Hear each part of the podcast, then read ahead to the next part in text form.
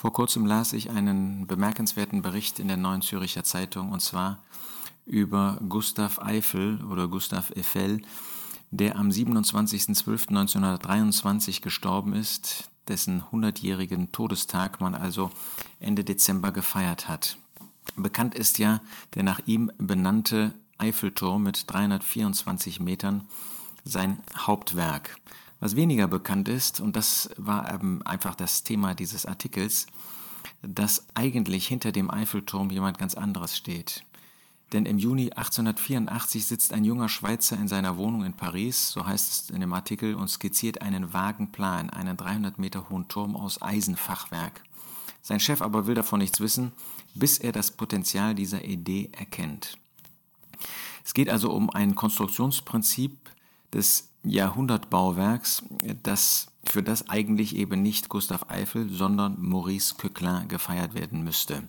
Er ist ein Schweizer Ingenieur, der als 28-Jähriger damals schon fünf Jahre als leitender Ingenieur in dem Büro von Eiffel gearbeitet hat. Er ist 1856, offensichtlich am 8. März, im elsässischen Buhl geboren und stammt ursprünglich aus einer Familie aus Zürich. 1873 ist er dann an die ETH nach Zürich gegangen und hat dort Ingenieurswesen studiert. 1877 nach seinem Abschluss ist er nach Frankreich gegangen und arbeitete für die Ostbahn. Irgendwie muss Gustav Eiffel, der ein renommierter Ingenieur war, der eben auch äh, ausreichend Vermögen besaß, aber auch äh, Verbindungen und einen ausreichenden Geschäftssinn, ausgeprägten Geschäftssinn, der hat Coquelin, Coquelin irgendwo gesehen und hat ihn dann in sein Büro hineingeholt.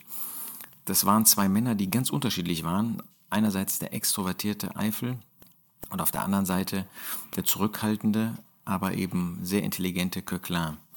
Und er hat dann ohne technische Hilfsmittel diesen sogenannten Pylon de 300 Mètres de Hauteur, also diesen, diese Pylone mit 300 Meter Höhe, ähm, konstruiert. Aber zunächst war Eiffel überhaupt nicht interessiert. Ähm, sie, er hat zusammen mit einem Kollegen den Entwurf Eiffel vorgelegt.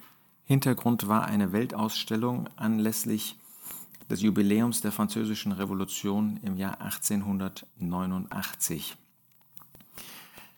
Die beiden Ingenieure, die diesen Entwurf Eiffel vorgelegt haben, ähm, waren sicherlich erst enttäuscht, denn Eiffel sagte, er habe nicht die Absicht, sich dafür interessieren zu können. Aber sie konnten weiterarbeiten und so gaben sie die Strukturzeichnung einem Architekten, Stephen Silvestre, und ähm, der hat dann diesen ganzen Plan etwas verändert, vereinfacht und ähm, sozusagen mit Skizzen dann versehen. Und jetzt hat Eiffel erkannt, dass da doch ein hohes Potenzial darin lag, diesen Eiffelturm oder diesen Turm, natürlich nicht Eiffelturm sofort genannt, zu bauen. Und hat dann eben unterschrieben mit Présenté par äh, Gustave Eiffel. Das heißt, dass er äh, derjenige ist, der das Recht hat.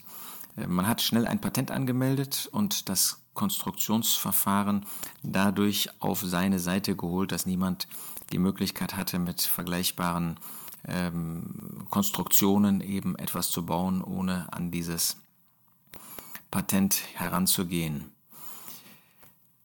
Eiffel kaufte dann allerdings die Urheber- und Eigentumsrechte den beiden Ingenieuren ab, unter anderem eben auch Maurice Coquelin, sodass das Projekt allein unter seinem Namen realisiert werden konnte.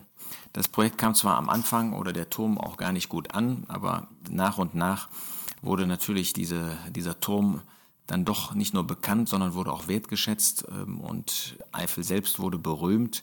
Interessanterweise hat äh, Maurice Coquelin nie Bedauern, jedenfalls nicht in der Öffentlichkeit, darüber geäußert, dass dieser Turm Eiffelturm und nicht Coquelin-Turm oder sonst wie genannt wurde.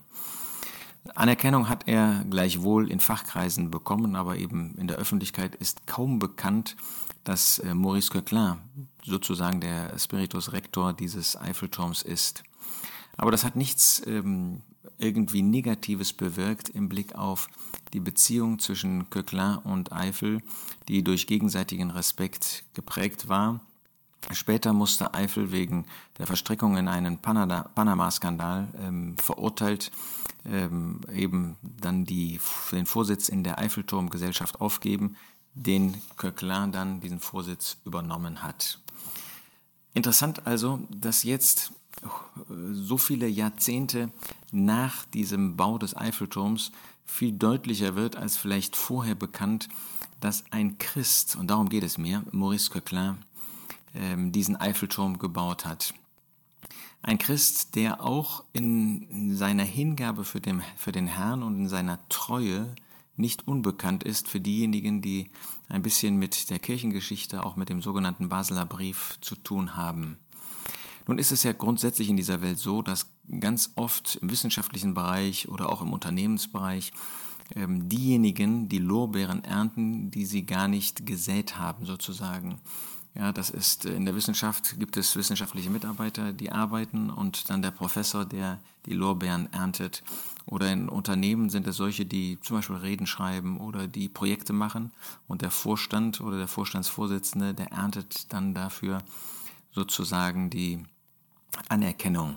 Aber das war in biblischen Zeiten ja auch nicht anders. Wenn wir an Davids Zeit denken, dann war es sein ähm, Heeroberster Joab, der viele Kriege ähm, durchgeführt hat, aber David war derjenige, der die Ehre bekam.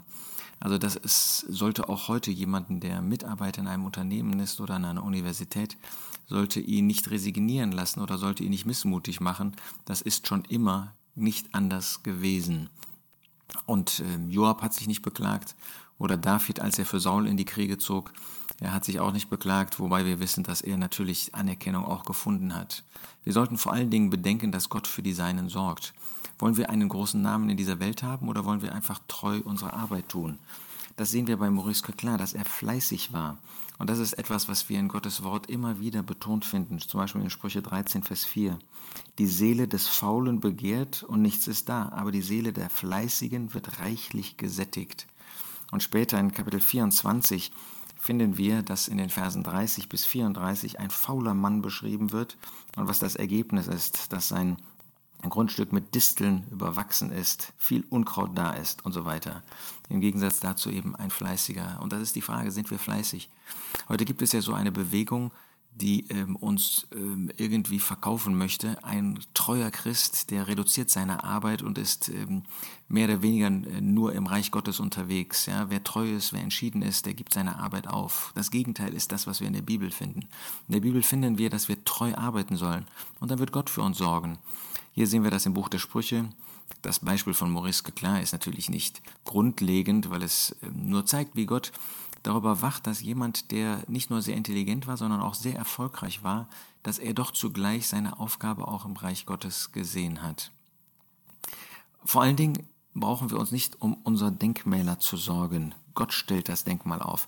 Wir sehen in dem Hebräerbrief Kapitel 11, dass Gott dafür sorgt, dass solche, die wirklich treu sind, die entschieden sind, die durch Glauben geprägt waren, die haben in dieser Welt nicht gegolten. Was hat diese Welt für Noah übrig? Was hat diese Welt für Henoch übrig? Was hat diese Welt für Abraham übrig? Aber Gott, er setzt ihnen Denkmäler. Wir brauchen keine eigenen Denkmäler zu bauen, wie das Saul und wie das Absalom getan haben.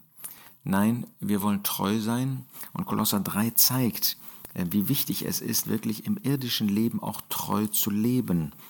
Ähm, der Geist Gottes durch den Apostel Paulus widmet die Verse 22 bis 25 solchen, die damals Knechte waren im Fleisch, Sklaven waren, ein Vorbild, nicht die Sklavenschaft, sondern wie sie sich verhalten sollten für uns als Arbeitnehmer.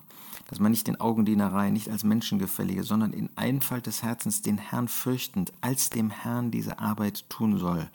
Was irgend ihr tut, arbeitet von Herzen als dem Herrn und nicht den Menschen wenn ich für den Herrn diese Arbeit tue, dann ist nicht wichtig, ob ich unter einem, einer Rede stehe, ob ich unter einer wissenschaftlichen Erkenntnis stehe, ob ich unter einem Projekt stehe, sondern dann arbeite ich das für den Herrn und dann freue ich mich, dass ich für den Herrn diese Arbeit ausführen kann.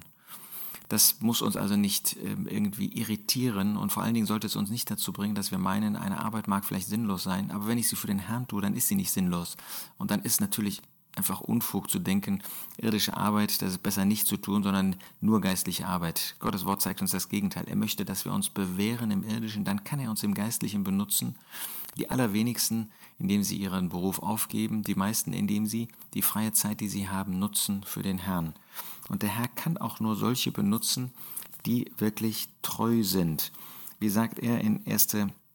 Korinther 4, Vers 2, im Übrigen sucht man hier an den Verwaltern, dass einer für treu befunden werde.